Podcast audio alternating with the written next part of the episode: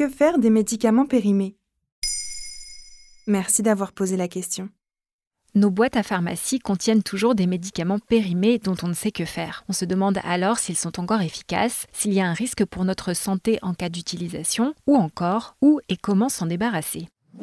Une étude de l'Agence nationale de sécurité du médicament, parue en juin 2023, a montré qu'un Français sur trois consomme des médicaments après leur péremption. Or, selon le ministère de la Santé, il ne faut pas utiliser de médicaments au-delà de leur date de péremption parce que les conditions de conservation n'ont été étudiées que pour une durée correspondant à cette date. Au-delà, l'efficacité n'est plus garantie et certaines molécules peuvent même devenir dangereuses. Y a-t-il des médicaments qu'il ne faut absolument pas consommer s'ils sont périmés? Pour la majeure partie des médicaments, si la date de péremption est dépassée de quelques mois, le risque pris est surtout qu'ils soient moins efficaces. T'es pas obligé de me croire, mais les Twinkies ont une date de péremption.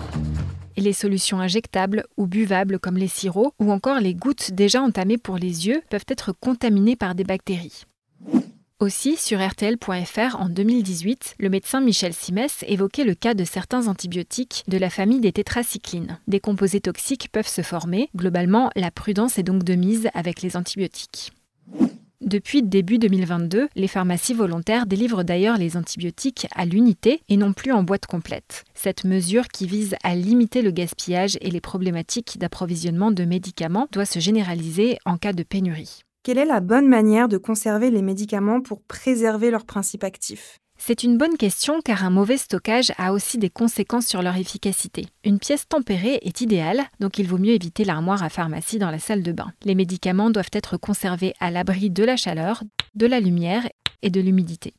Certains, comme l'insuline par exemple, sont particulièrement fragiles. Il faut demander conseil en pharmacie pour connaître la meilleure option de stockage. Et que doit-on faire de nos médicaments périmés alors? Les médicaments ne se jettent ni à la poubelle, ni aux toilettes, ni dans l'évier, afin d'éviter la pollution des sols et des rivières. Après avoir jeté les emballages et les notices en poubelle de tri, le mieux est de rapporter pilules et autres comprimés en pharmacie. Elles ont d'ailleurs l'obligation légale de les accepter. De là, ils seront incinérés dans une filière spécifique pour limiter le plus possible l'impact sur l'environnement, comme le rappelle l'assurance maladie. Les seringues et les aiguilles doivent être conditionnées dans une boîte spécifique fournie par les pharmacies. Maintenant, vous savez, un épisode écrit et réalisé par Émilie Drujon. Ce podcast est disponible sur toutes les plateformes audio et si cet épisode vous a plu, n'hésitez pas à laisser des commentaires ou des étoiles sur vos applis de podcast préférés.